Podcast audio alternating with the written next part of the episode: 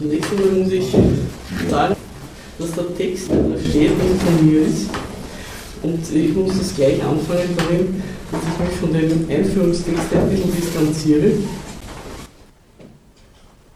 Hier steht nämlich, freie Wahlen werden amtlich als das Kernstück der Demokratie geschätzt, auch wenn es aufgeklärten Zeitgenossen letztlich doch egal ist, von wem sie regiert werden.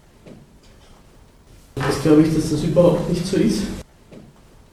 Der ganze Stammtisch lebt davon, dass die Leute eine Kritik haben daran, dass sie überhaupt nicht gleich regiert werden. Also es ist ganz im Gegenteil so, dass die Wahl eben doch nicht das Kernstück gilt, nur in den politologischen höheren Abteilungen, sondern den Leuten selber auch durchaus ein Anliegen ist.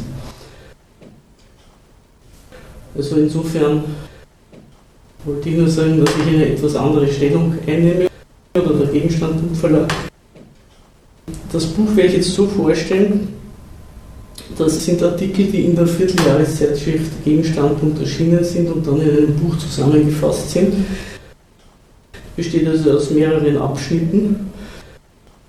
Ich will mich relativ kurz fassen und möchte nur einen Teil von dem Buch vorstellen. Es ist das vorletzte Buch übrigens von Gegenstand das letzte handelt von Griechenland und der sogenannten Euro-Rettung, also wie Griechenland zugerichtet wird, um den Euro zu retten. Von dem Buch selber, von dem Demokratiebuch, nachdem ich das nicht alles so ausführlich abhandeln kann, wie das eigentlich gehört, werde ich mich auf einen der sechs Abschnitte beschränken, nämlich auf die demokratische Wahl.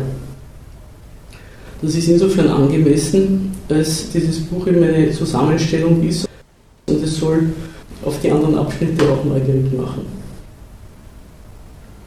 Vorher möchte ich mich aber ein bisschen beim Titel aufhalten. Das Buch heißt Demokratie, die perfekte Form bürgerlicher Herrschaft. Damit ist erstens einmal festgehalten, dass Demokratie Herrschaft ist. Obwohl das auch im Original Volksherrschaft heißt das ja, festgehalten ist, ist dieser Gedanke heute keinesfalls allgemeingut. Im Gegenteil, die Demokratie gilt ihren Anhängern als eine Verlaufsform oder eine Verfahrensform des Umgangs miteinander, eine ausgereifte Form des Dialogs der Interessensgruppen und des Ausgleichs der Interessengegensätze. Der Gegenstand und Verlag teilt diese Meinung nicht. Mit dieser Wortwahl, also diesem Titel, wird festgehalten, es geht um Herrschaft. Hier bestimmen die einen über die anderen und nötigen ihnen ihre Prinzipien und Handlungsweisen auf. Die Verfasser des Buches halten also damit fest, es gibt einen grundlegenden Interessensgegensatz zwischen Herrschenden und Beherrschten in der Demokratie. Zweitens betont der Titel, dass es um bürgerliche Herrschaft geht. Und zwar in den beiden Bedeutungen des Wortes bürgerlich. Der Seite des Bourgeois und der Seite des Citoyen, also des Besitzbürgers und des Staatsbürgers. So verlangt die Demokratie einerseits von jedem, zu Eigentum zu kommen und es zu mehren oder sich für andere nützlich zu machen. Also für andere arbeiten zu gehen, wenn das jemandem nicht gelingt.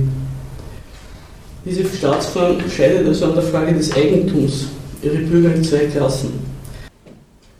Die, die andere für sich arbeiten lassen können und die, für andere arbeiten gehen müssen. Das ist der Inhalt der bürgerlichen Freiheit.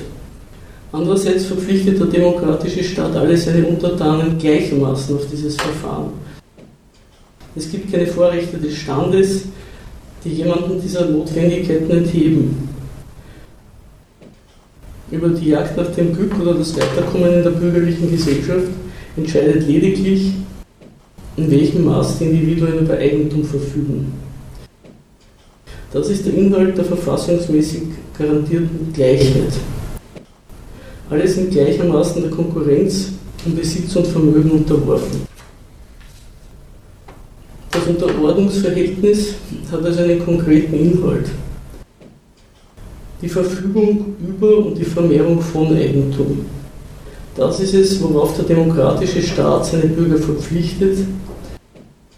Sie sollen sich nach Maßgabe ihrer Möglichkeiten bereichern, damit dadurch auch ihre politische Herrschaft prosperieren kann.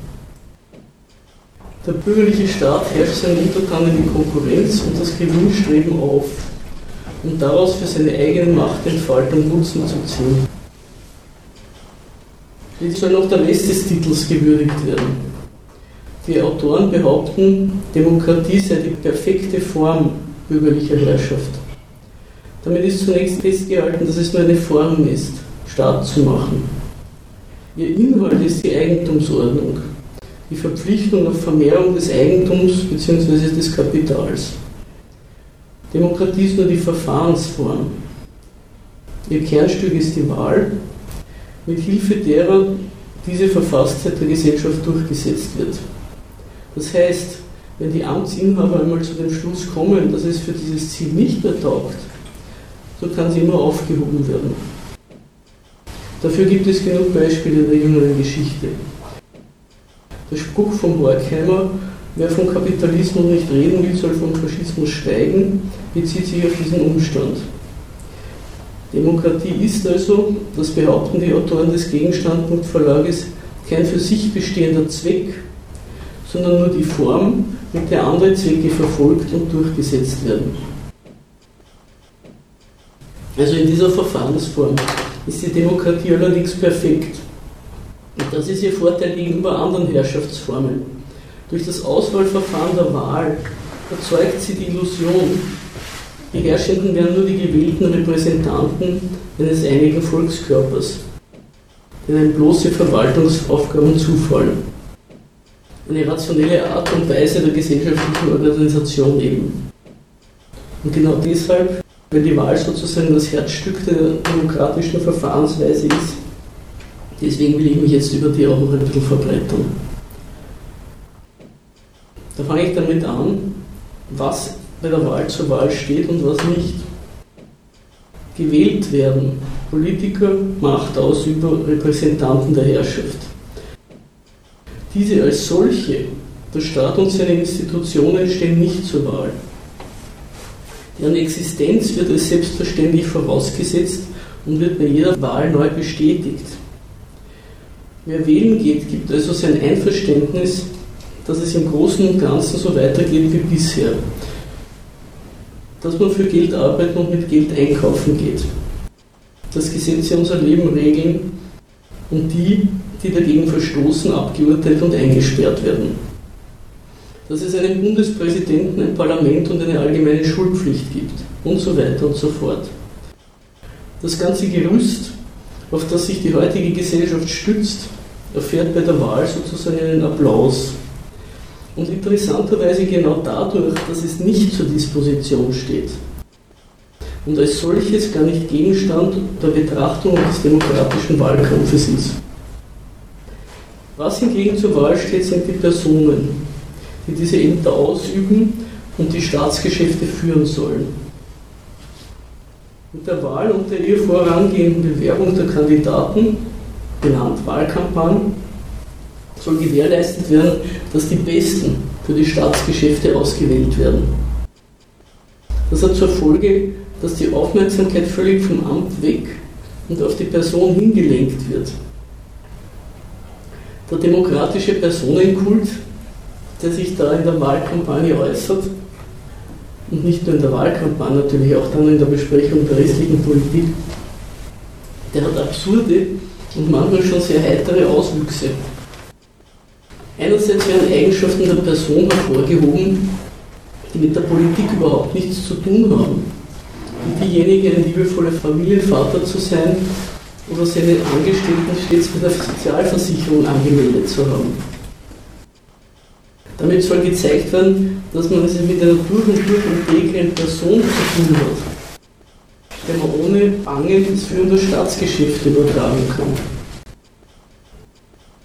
Ob er oder sie dafür die nötigen Befähigungen mitbringt, das ist eigentlich vergleichsweise gleichgültig. Andererseits wird von den Politikern, wenn sie einmal im Amt sind, oft verlangt, Unmögliches zu leisten. an drei Orten gleichzeitig zu sein und in Krisensituationen stets die Lösung aus dem Ärmel zu ziehen. Genauso gehört zum demokratischen Zirkus dazu, also jenseits der Wahlkampagnen, dass die Beschwerden nicht abreißen, dass es nicht die Besten ins Amt geschafft haben, wofür wechselweise qualitativ matte Politiker, also die Mannschaft verantwortlich gemacht wird, die niemanden wirklich wählbar aufgestellt hat. Oder die Wähler, weil sie in ihrer unglaublichen Dummheit die Falschen gewählt haben. Die Medien als Hüter der staatsbürgerlichen Moral und die Opposition überbieten sich immer darin.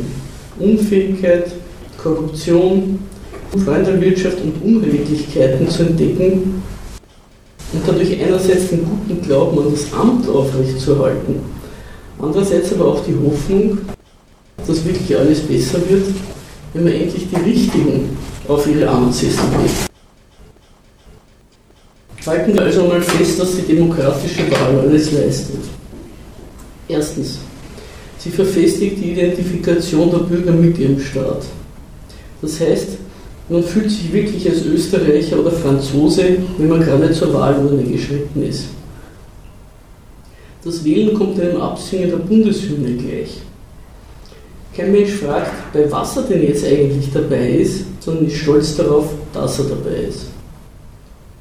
Dieser Umstand ist vor allem Politologen sehr wichtig, die sich auch über die Frage der Wahlbeteiligung gern auslassen und was das für ein Problem ist, wenn sie zu niedrig ist.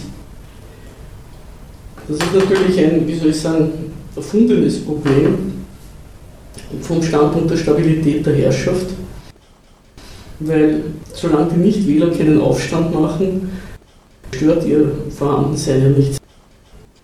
In den USA wählen so um die 30 Prozent der Wahlberechtigten. Und das Land gilt dennoch, auch wegen seiner außerordentlich bombastisch aufgezogenen Wahlkämpfe, als ein Paradebeispiel einer gelungenen Demokratie. Zweitens, die zweite Leistung der demokratischen Wahl. Sie regelt die Konkurrenz um die Macht. Dies ermöglicht, frische gegen verbrauchte Kräfte auszuwechseln und Richtungswechsel als reine Frage derjenigen Hoffnungsträger zu besprechen, die sich gerade in die Kommandohöhen der Macht getürmt haben. Man erinnert sich zum Beispiel an den Obama und seine Parole Change. Ich mache alles anders. Das hat echt gezogen. Niemand hat nachgefragt, was denn da jetzt eigentlich anders werden würde. Um zu verstehen, warum das ein echter Vorteil dieser Herrschaftsform ist, muss man, muss man diesen mühelosen Wechsel mit den Problemen früherer Monarchen, die auf irgendwelche windigen Thronfolger angewiesen waren, vergleichen. Die Thronfolger wurden entweder nicht geboren oder sie haben sich umgebracht oder sie waren gar nicht im Interesse des Amtsvorgängers. Deswegen mussten sie dann auch noch schnell rechtzeitig beseitigt werden. Oder Diktatoren, die müssen durch irgendwelche Palastrevolten und Militärputsche gestürzt werden. Dann geht am Ende was schief. Es folgt ein Blutgericht oder ein Bürgerkrieg oder alle gehen drauf und niemand ist mehr da zum Regieren. Dagegen läuft es in der Demokratie wie geschmiert. Sowohl die Kontinuität als auch die Legitimität der Herrschaft wird bewerkstelligt, wie auch der Wechsel des Amtsinhabers und das feststehende Ziel der bürgerlichen Gesellschaft die Vermehrung des in Geld gemessenen Reichtums, Wachstum heißt es heutzutage, weiter zu betreiben und zu fördern. Dann noch die dritte und letzte Leistung der demokratischen Wahl. Sie gibt die Möglichkeit, nationale Missgeschicke elegant zu überwinden.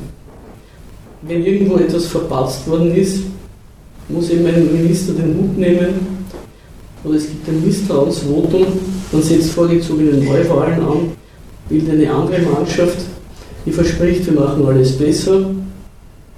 Oder man mit noch einmal die gleiche Mannschaft und sie sagen, wir haben jetzt aus unseren Fehlern gelernt und machen es deswegen besser.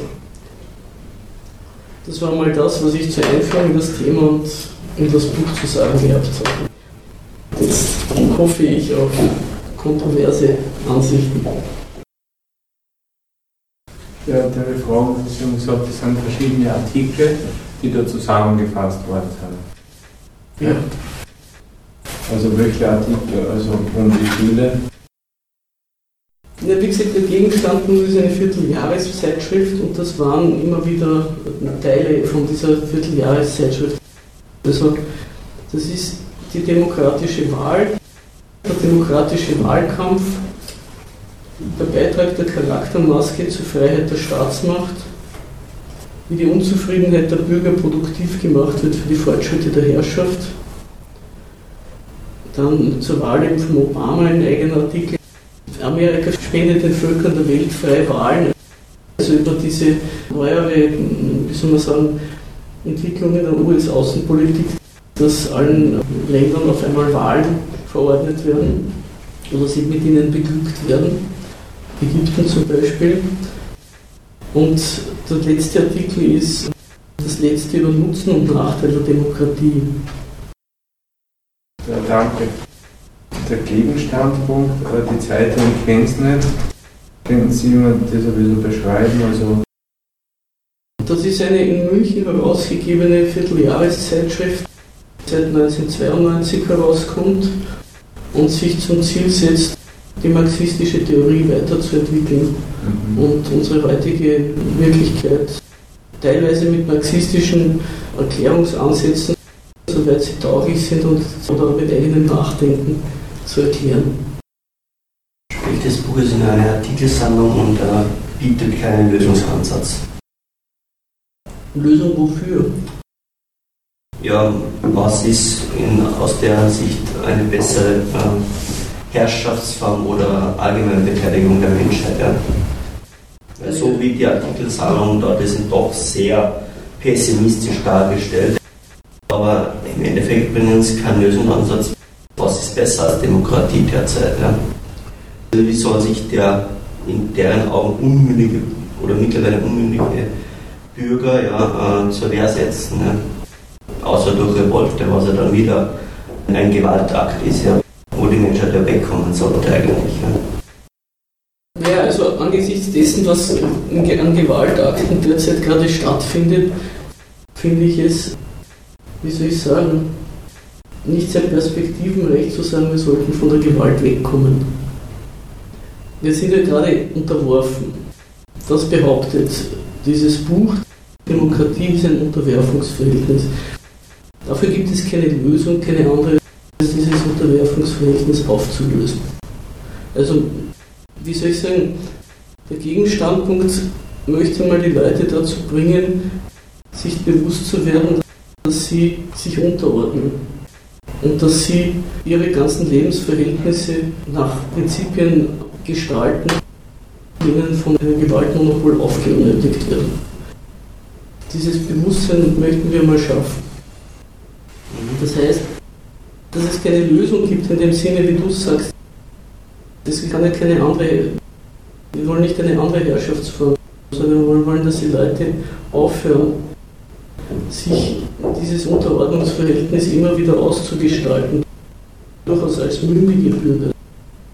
Der Bürger ist ja sehr aktiv in seinen Forderungen nach guter Herrschaft diese Forderung, also diese ganze Korruption und der Politiker macht das falsch und jetzt kommt womöglich die FPÖ und so, das ist alles getragen von der Idee, ich will eine gute Herrschaft, der ich mich problemlos unterordnen kann.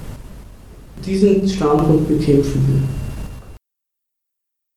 Das heißt, eine, eine Aufklärung, okay, gut, ja. Nur um den Menschen dann auch wirklich Halt auch zu geben. Eine Aufklärung ist ja alles recht nett und schön. Ja. Wird sich wahrscheinlich das Buch eher mehr an die intellektuelle Elite ranhauen, weil die können da Lösungen herbeiführen oder andere Formen von Demokratie äh, herbeiführen, weil die breite Masse ist nicht derart gebildet, um auch wirklich da mit einem Weckruf dann auch umgehen zu können. Ja wie gesagt, also dass man dann wieder sagt, okay, Gewalt gegen Gewalt, ja, diese Ansicht, das, das, davon sollte sich eigentlich die Menschheit äh, evolutionieren, ja, weil das sieht man nicht, Gewalt bringt nur Gewalt hervor. Und auch wenn ich ein Gewaltsystem aufbrechen möchte und sage, okay, das ist eine wie in dem Fall eine, eine Herrschaftsform, eine Unterwerfung, sondern der kann ich mich nur im Prinzip durch Gewalt trennen, dann ist das nächste Form im Endeffekt, was mir jetzt einfällt, Anarchie. Ja. Und da sind wir dann wieder beim darwinistischen Ansatz, der, der, der sich am besten anpasst, überlebt. Sprich das archaische Prinzip des Menschen. Also sind drei Sachen gefallen, zu denen ich was sagen möchte. Das eine ist Bildung. Es ist meiner Ansicht nach eine Illusion, zu glauben, dass das, was mit unserer bürgerlichen Wissenschaft den Leuten beigebracht wird, sie zu irgendetwas befähigt. Ich bin viel herumgekommen auf die Welt. Den größten Blödsinn habe ich gehört auf der Wiener Universität und nicht in Wirtshäusern rund um den Globus. Also die Bildung, die heute den Leuten verpasst wird und auf die sie dann auch noch stolz sind, ist gerade dieser Untertanengeist, den der Gegenstandpunkt ihnen ausreden will. Das, ist, das richtet sich keineswegs an eine gebildete Schicht. Natürlich, wir haben nicht viele Möglichkeiten, uns bekannt zu machen. Natürlich kommen zu uns eher Studierte und Leute, die auch ein bisschen Muße haben, nicht also den ganzen Tag mit ihrer Reproduktion beschäftigt sind, aber es ist keineswegs eine Frage der Bildung, unsere Kritik an der Demokratie einzusehen. Das möchte ich sagen. Bildung im Sinne von Musse oder von, aber hat die Möglichkeit, sich zurückzulehnen, sich den Gedanken zu Gemüte zu führen. Eine gewisse Freiheit von dem Nachrennen hinter den täglichen Lebensnotwendigkeiten. Das schon. Aber Bildung im Sinne von, man hat irgendwas genossen an Ideologien und auf der Universität sich irgendwelche Abschlüsse geholt, das ist eher ein Hindernis zur Begreifung unserer Theorie. Ist eine Förderung. Also das eine. Das zweite ist die Sache mit der Gewalt. Es ist immer, meine ich, ein Fehler, der herrschenden Gewalt den Pazifismus entgegenzusetzen. Das heißt ja, man tut christlich die andere Wange hinhalten. Also angesichts dessen, dass da eine Gewalt da ist, die ist nur mit Gewalt zu stürzen.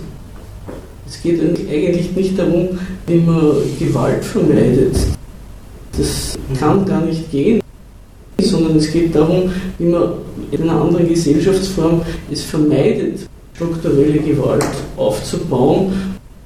Und das ist das Erste, dass man einmal gewisse, wie soll ich sagen, gewisse Einrichtungen der Ökonomie und der, der gesellschaftlichen Ordnung vermeidet, die den Kapitalismus auszeichnet. Zum Beispiel die Geldwirtschaft. Das ist ja etwas, wo es überhaupt keine Kritik heutzutage gibt. Dass jeder Mensch für alles, was er braucht, Geld zahlen muss. Dass wegen einer Gemeinschaftswährung wie dem Euro in Griechenland Zustände hervorgerufen werden, wie sie sonst eigentlich nur im Krieg vorkommen. Ja?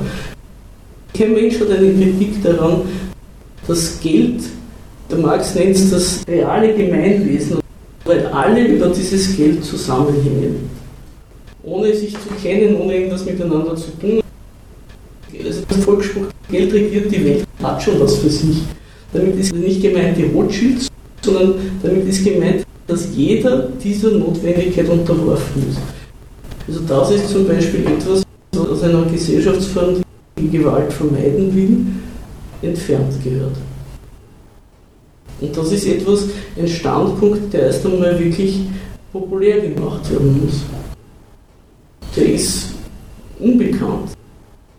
Die ganzen Geldkritiker, die ich kenne, sind Anhänger von Silvio Gesell, die meinen, jeder soll sein eigenes Geld tun. Dann ist alles in Ordnung. Das dritte, was ich sagen wollte, die Anarchie hat einen sehr schlechten Ruf, der daher kommt, dass sobald Herrschaft weg ist, glauben alle, dann schlacht sich jeder den Schädel ein. Das beruht auf einem Menschenbild. Der Darwinismus ist ja auch schon der bürgerlichen Konkurrenzgesellschaft abgekupferte, überhöhte, in die Natur versetzte Ideologie. Also dass der Mensch des Menschen Feind ist und immer eine Gewalt braucht, die alle gleichermaßen deckelt, damit sie sich nicht an die Gurgel springen. Das lebt ja davon schon, dass wir in unserer Gesellschaft immer gegeneinander uns bewähren müssen. Das ist nicht eine Selbstverständlichkeit. Das heißt also, Sie setzen Gewalt jetzt nicht gleich mit Brachialgewalt. Also sprich, Waffe in die Hand und stürzt man das System, sondern auch Gewalt insofern, dass man sagt, ich verzichte jetzt auf Geld und schaue mir alternative Formen wie Gemeinwohlökonomie an oder so, oder? Das wäre auch ein, im Endeffekt eine Art von Gewalt, weil ich nicht dem herrschenden System widersetze. In einer anderen Form. Oder mit Hilfe eines anderen Formats. Nein, das wollte ich nicht sagen. Da habe ich mich vielleicht nicht gut ausgedrückt. Dass ein Herrschaftssystem zu stürzen Gewalt notwendig ist, das würde ich schon vertreten. Also ohne Gewalt geht es nicht.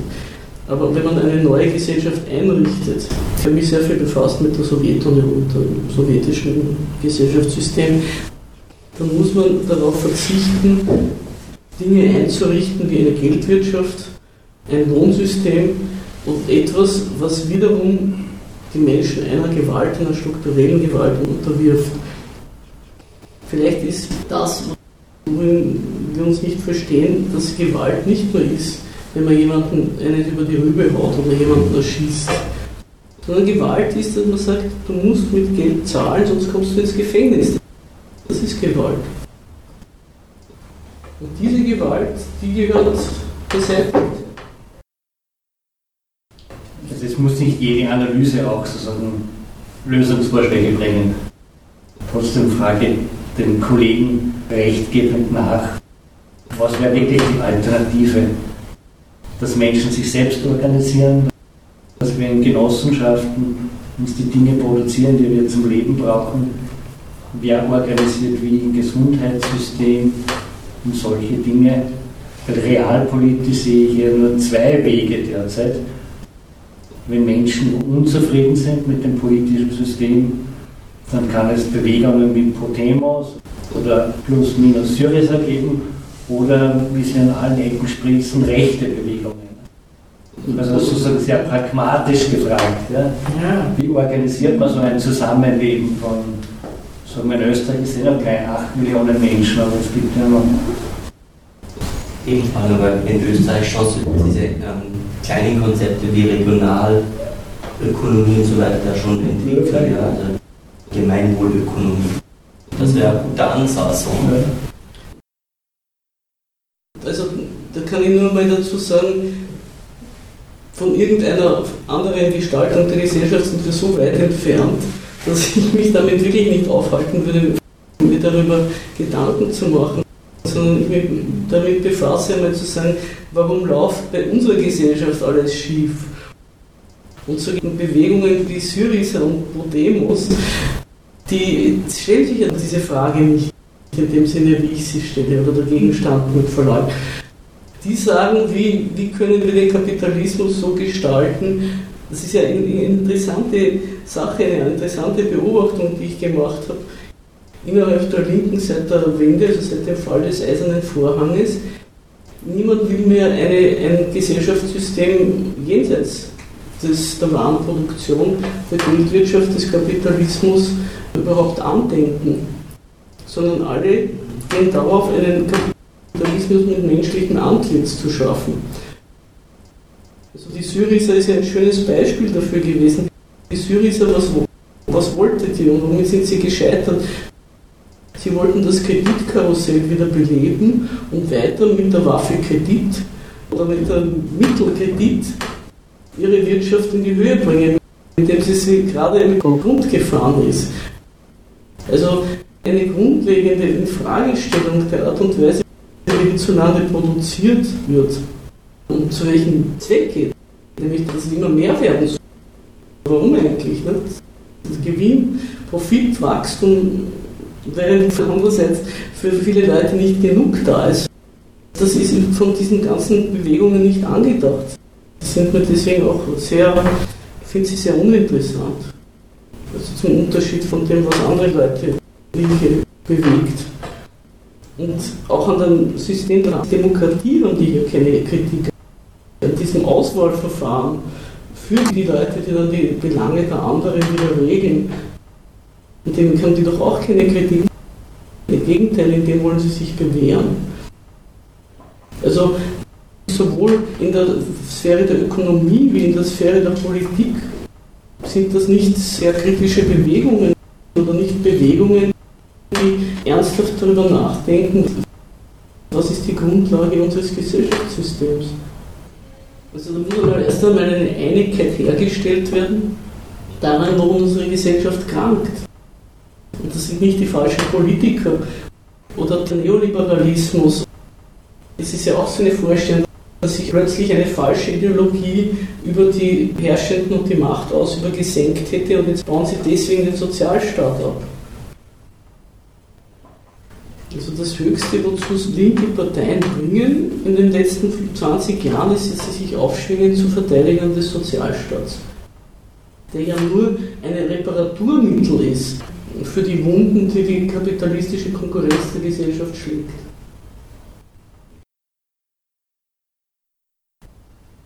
Ja, das ist auch verständlich, weil am Sozialstand hängt ja alles.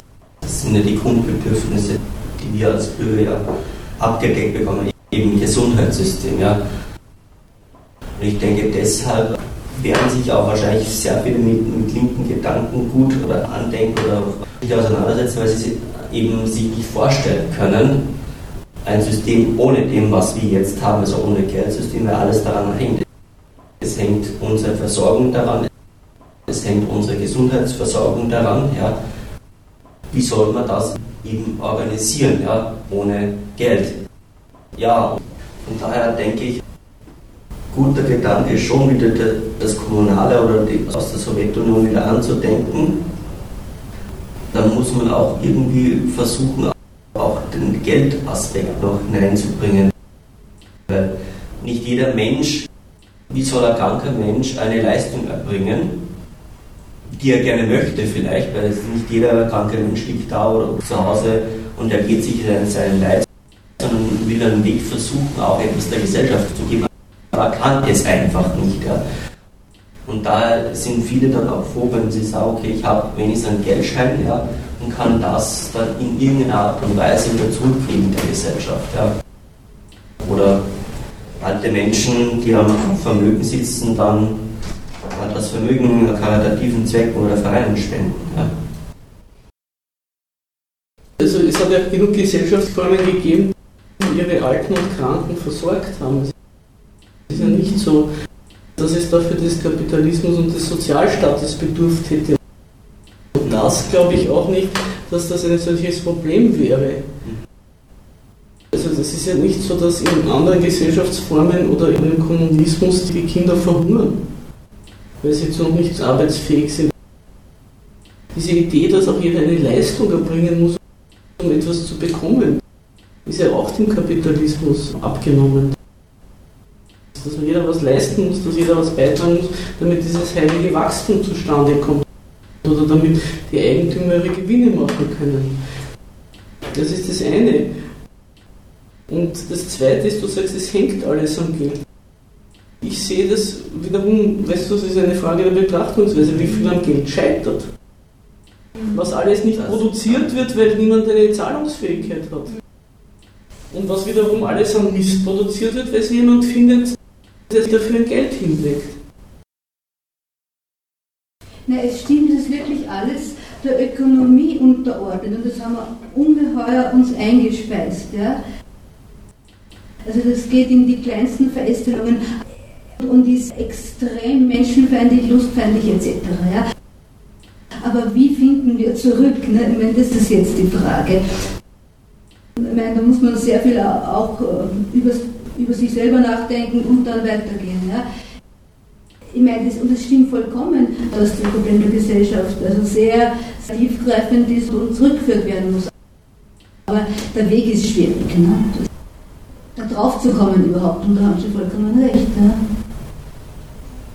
Dass das Zusammenleben ja weg vom ökonomischen Primat gehört. Ne? Aber wie? Also das Erste, was mir einfällt, ist, dass schwierig und einfach keine gute Bestimmung von irgendwas ist. Ich kann doch nicht irgendwie sagen, ich mache nur die Sachen, die einfach sind. Also da wird man jeden Menschen aufs Grab schreiben, wird geboren und nichts dazugelernt. Das ist eine komische Einstellung, das heißt, das ist was schwierig und deswegen lasse ich es. Das macht man im Alltag auch nicht. Also wenn etwas schwierig wäre und es ist der Sache wert, dann macht man das doch. Also das ist das eine. Das kann kein Argument sein dagegen, sich eine Kritik dieser Gesellschaft zu leisten. Das zweite ist, das Primat der Ökonomie, das gilt immer. Das gilt in jeder Gesellschaftsform. Erst einmal müssen die materiellen Grundlagen einer Gesellschaft geschaffen werden, damit sich überhaupt eine höhere Kultur entwickeln kann. Also zum Essen und Behausung und vielleicht, auch eine Gesundheitsversorgung und diese Dinge müssen auf jeden Fall gewährleistet sein. Und das ist ein Primat der Ökonomie. Deswegen heißen ja die Leute, die den Kapitalismus abschaffen wollen und eine andere Gesellschaftsform einführen wollen, die nennen sich Kommunisten. Weil sie sagen, das Privateigentum, in dem liegt der Fehler und erst wenn ein gemeinschaftliches Eigentum geschaffen wird oder das Eigentum aufgehoben wird, können wir wirklich zusammenarbeiten und füreinander produzieren und nicht gegeneinander. Und das Primat Ökonomie, das ist das Primat der kapitalistischen Ökonomie natürlich. Aber darin unterscheidet sich nicht der Kapitalismus von anderen Gesellschaftsformen, das auf der Ökonomie beruht. Das tut jede. Die Notwendigkeiten müssen befriedigt werden. Schon, aber ich habe jetzt gemeint, die menschlichen Beziehungen und wie sind genauso der Ökonomie unterstellt und das habe ich jetzt gemeint, äh, gehört zurückgeführt. Das vielleicht, dass wir uns darauf einigen können, das ist das, was ich eben vorhin gesagt habe, das Geld, das reale Gemeinwesen. Ja, ja. Also gerade über das Geld ja. sich die Beziehungen der Leute zueinander definieren. Aber das ist eben ein, ein Moment dieser Ökonomie. Sie haben gesagt, Sie haben sich mit der Sowjetunion sehr auseinandergesetzt. Ja. Was ist da an dem Kommunismus schiefgegangen, dass das jetzt so ausgeartet ist? Weil zu Marx Zeiten, der ist ein, Marx ist ja praktisch noch, glaube soweit ich weiß, noch bevor es auch der zweite Teil seines Kapitals veröffentlicht ist, schon verstorben. Er hat das noch nicht selber, auch noch mit Notizen wurden da fertiggestellt. Ja. Ist da schon von Grund auf seine Idee dann schon, war da schon ein Hund drinnen, wie man, das, äh, wie man den Kommunismus aufgebaut hat? Ja? Oder ist es erst dann in, in Form dann korrupt geworden, weil man gesehen hat, okay, ähm, die da mitgebaut haben, ja, Kapital oder, oder Eigenbesitz wäre doch schöner zu haben oder einfach der reine Machtgedanke, die Menschen zu beherrschen. Zum Marx und zum Kapital einmal. Das Kapital heißt ja das Kapital und nicht der Kommunismus. Also er wollte mal beschreiben und, oder erklären, wie unsere Gesellschaft, unsere Wirtschaftsform funktioniert. Das war nicht eine Gebrauchsanweisung dafür, wie man es anders macht. Also, das haben vielleicht schon seine Anhänger im Übel genommen, dass er keine Lösungsversuche geboten hat. Das ist einmal das Erste. Das Zweite ist, es ist jetzt schwierig, den Realsozialismus in seiner ganzen Komplexität. Komplexität da irgendwie darzustellen und zu kritisieren.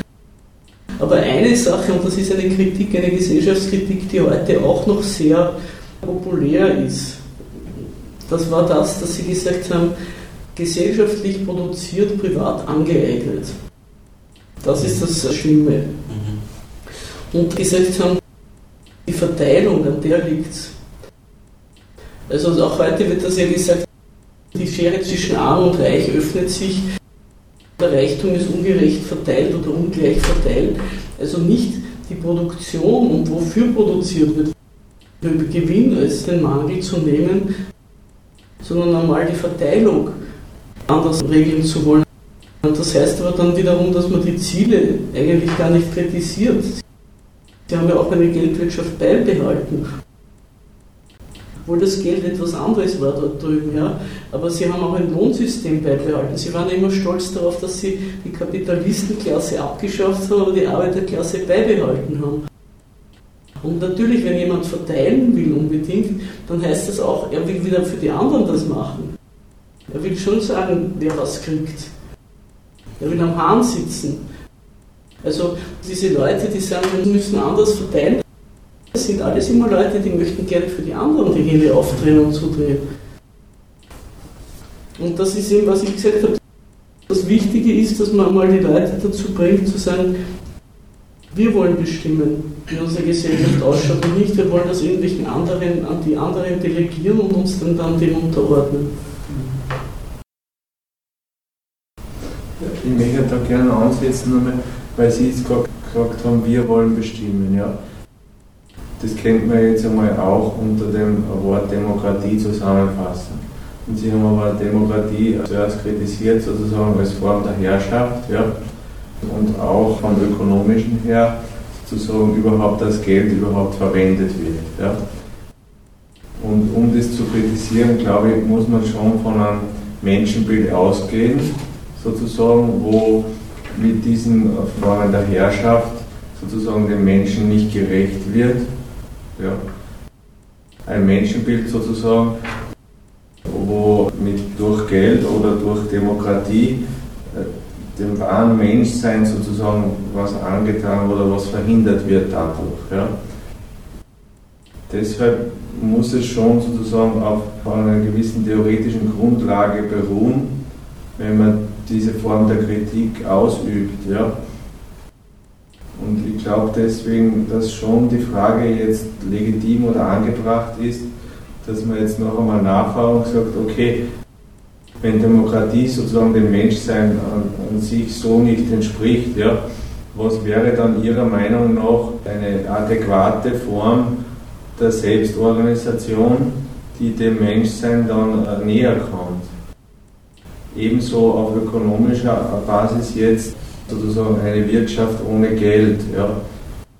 Diese Frage würde ich jetzt doch in dem Sinne nur mal wiederholen.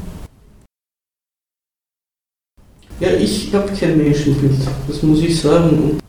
Und das Menschenbild ist immer das Mittel in den Geistes- und Gesellschaftswissenschaften, für gewisse Systeme gerechtfertigt werden.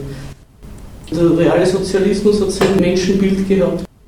Er hat gesagt, die Leute sind fleißig, selbstlos und bescheiden. So ungefähr wie der deutsche Schäferhund. Und wer dann dazu nicht hingepasst hat, der ist für verrückt erklärt worden oder zum Klassenfeind. In der bürgerlichen Wissenschaft ist es so, die Ökonomie hat ein Menschenbild, da ist der Mensch maßlos. Der ist ein maßloser Fresser, zum Glück gibt es ein Geld, das äh, beschränkt ist, sonst wird er sich dauernd überessen. Äh, dann gibt es in der Politologie, der Mensch ist das Menschenwolf. Deswegen braucht es eine Staatsgewalt, damit sie alle gleichermaßen unterordnet und daran hindert, dass sie sich gegenseitig abmurksen. Die Soziologie wiederum, die sagt, der Mensch braucht die Gesellschaft, seine individuellen Interessen, die sind gefährlich, er muss sich immer gesellschaftlich betätigen. Alles ist Interaktion, damit wird auch wieder gesagt, er ist ein Mängelwesen. Ne? Alle Institutionen sind notwendig, damit dieses schwache Geschöpf überleben kann. Alle machen sich ein Menschenbild, um daraus ihr System zu rechtfertigen. Ich schließe mich dieser Verfahrensweise nicht an.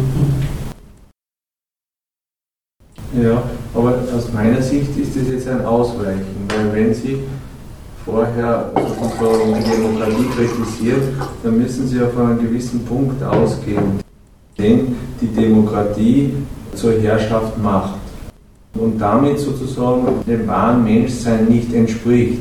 Ja?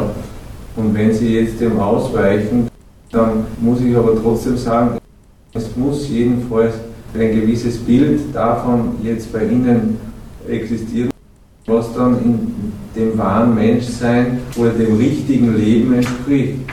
Ja. Ohne dem kann man das andere nicht kritisieren. Ich kann mit dem wahren Menschsein insofern nichts anfangen, weil es gibt auch nur unter Menschen Kriege, Gesetze, Wahlen. Also das ist ja offenbar auch etwas Menschliches.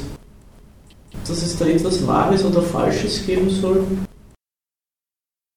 Oder der, der Verwirklichung des würdigen Menschseins oder, oder, oder der Verwirklichung ihres Lebens als, als menschenwürdigen Leben, so könnte man es auch sagen. Ja. Alle diese Punkte, es ist notwendig, da ausfangen, sonst kann man das andere nicht kritisieren als Herrschaft, die sozusagen dem Menschen nicht gerecht wird. Ohne dieses Ausgangspunkt. Ja. Wenn Sie jetzt den Ausgangspunkt leugnen, dann fehlt jetzt irgendwie der Ansatz für weitere Kritik. Ich weiß nicht, wie ich darauf antworten soll. Ich, mir ist das fremd, dieser Ansatzpunkt. Ich schaue zum Beispiel an, nur jetzt ein Beispiel, ja, Griechenland. Griechenland hat auf einmal Suppenküchen, Leute, die ihre Kinder in Waisenhäuser abgeben und alles, weil sie ihre Schulden nicht mehr bezahlen können.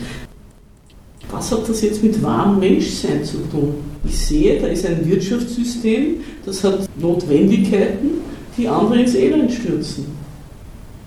Ich weiß nicht, was, ich, was für eine Menschenwürde wäre da, die, die dem gerecht wird. Ich kann den Gedanken nicht, ja. finde ich nicht bei mir. Nein, ja. Das, was das Beispiel, das Sie jetzt genannt haben, ist ja jetzt eine Kapitalismuskritik. Ja? Aber wir sind jetzt schon weiter in unserer Kritik vorangeschritten, nämlich einer Kritik der Demokratie und in einer Kritik des Geldes überhaupt. Ja. Aber ich, sage, dass die Demokratiekritik und die Kapitalismuskritik das gleiche ist, weil die Demokratie eben die perfekte Form der bürgerlichen, also der kapitalistischen Herrschaft ist.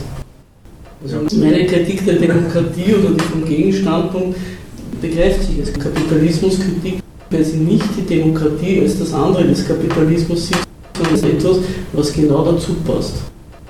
Deckel auf den Topf.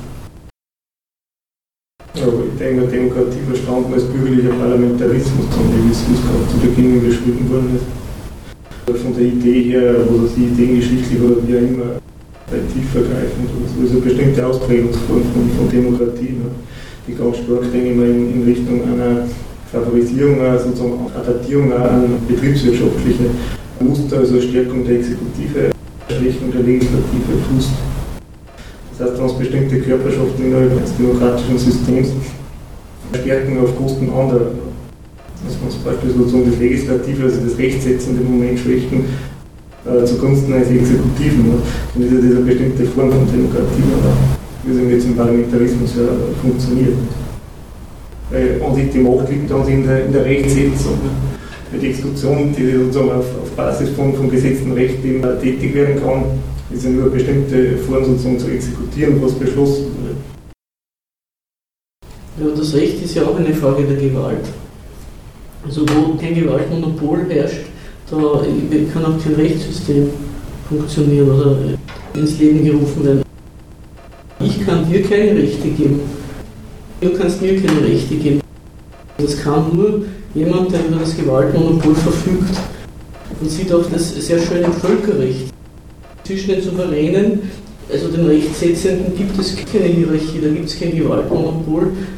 Deswegen äh, gelten auch die Sachen, die da irgendwo erlassen werden und menschenrechtsmäßig niedergeschrieben die lassen sich nicht durchsetzen. Seitdem durch irgendeinen Krieg.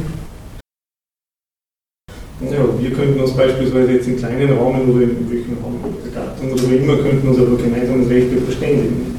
Und das wäre Rechtsetzung, das wäre das legislative Prinzip. Nicht wenn wir sozusagen mit diesem Management-Denken sozusagen äh, mit hierarchischem Durchagieren von oben nach unten, das mehr oder weniger das politische, demokratische System übertrag, dann habe ich mehr oder weniger Stärkung der Exekutive. Nicht? Zum Beispiel die Rechtsetzung hat über Regierungsvorlagen stattfindet, also von Seiten der, der Regierung, respektive dann über, über EU-Recht, wo auch nochmal durchgesetzt wird, kennen es dann eigentlich auch einen Bereich, wo die autonome Agenda die, die uh, legislative Körperschaft, also der Nationalrat oder, oder auch immer, beschließen kann in einem so minimalen Bereich auf EU-Ebene, nicht einmal, nicht einmal das, das der EU gar nicht von einem, von einem, einem demokratisch verfassten Gemeinwesen sprechen, mit der legislativen Körperschaft das Initiativrecht fehlt.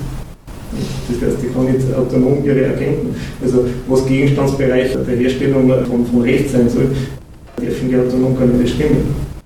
Nicht die Körperschaft, sondern können von irgendeiner exekutiven Körperschaft gar nicht drüber gedeckelt sozusagen. Und insofern entspricht, würde ich auch sagen, natürlich dann die Demokratie schon im Kapitalismus. Nicht? Aber indem sozusagen die Demokratie mit diesem Exekutivprinzip der kapitalistischen Ökonomie quasi gedoppelt wird. Ganz umsteht sozusagen in der Führer oder Gremien und regiert durch. Nicht? Aber auch co-rechtsetzend und durchregieren. Also sozusagen ein legislativ-exekutiv-Verbund. Das geht jetzt in das rechtliche Problem Nation und Supranationalismus, was die EU ausmacht. Aber zunächst einmal, das war das, was ich als dritten Punkt des Titels gesetzt habe, es ist die perfekte Form. Natürlich, wenn die Zwecke einmal des Kapitalismus durchgesetzt sind, dann kann man sich darüber streiten, welche Gremien das machen und wer die Gesetze macht. Was das Beispiel angeht, was du gesagt hast, wir könnten uns hier auch was ausmachen und Rechte geben. Ich wüsste nicht, wofür das gut sein sollte. Also ich habe das Bedürfnis nicht, das Recht zu setzen und Recht zu sprechen, weil ich weiß, dass das immer wiederum ein Gewaltmonopol braucht und das dann auch durchzusetzen. Ohne das lässt sich ein Recht nicht durchsetzen. Also das wäre dann wieder die strukturelle Gewalt, die zu vermeiden ist. Aber was du gesagt hast über die EU und über die Art und Weise, wie durchregiert wird und welche Gremien das beschließen, das kann doch alles nur mehr auf der Grundlage gehen, dass die Ziele, die in unserer Gesellschaft gelten, dass die anerkannt sind. Dann kann man sich darüber streiten, ja, welches Gremium darf da jetzt sich darüber Gedanken machen. Ja klar, nimmt man Gentechnologie oder verbietet man die Gentechnologie? Wie ist das mit dem Konkurrenzprinzip? Aber alles auf der Grundlage der Eigentumsordnung, es geht um Gewinn und alles ist mit Geld zu zahlen. Das wird ja von diesen ganzen Gremien nicht weder vom Bürgermeister noch von der EU-Kommission bestritten. Ja, da stimme ich schon zu. So ein bisschen einhaken sozusagen jetzt hinsichtlich, also wenn wir in diesem Rahmen oder in anderen Rahmen sozusagen Recht setzen, wir bewegen uns halt quasi gewohnheitsrechtlich, indem wir bestimmte Praxen akzeptieren oder die, die aktuell im herrschen. Wir müssen uns das nicht bewusst sein, aber wir bewegen uns in gewohnheitsrechtlichen Rahmen. Zum Beispiel, das muss man jetzt nicht als Recht kodifizieren oder was, sondern wir haben bestimmte Praxen, die wir untereinander eingehen. Und, und die, die kann man sozusagen, auf die kann man sich in weiterer Folge wieder berufen. Also es werden wieder Menschen reinkommen, es wird wieder wer da vorne sitzen, wer wird da sitzen und wir werden sozusagen versuchen, eben Standpunkte auszutauschen und so weiter und so fort. Das kann man auch Gewohnheitsrecht nehmen. Ich kann nur sagen, dass Gewohnheiten und Recht zwei verschiedene Sachen sind. Also ob ich gewohnt bin, um so und so viel Uhr aufzustehen oder mehr Milch zu trinken oder nicht, das hat nichts mit Recht zu tun. Überhaupt nicht. Wenn man einen Vorteil macht, dass man vorne sitzt oder dass man sich sonst in die Mitte setzt, das sind alles Sachen, die haben überhaupt nichts zu tun mit dem, was Recht ist.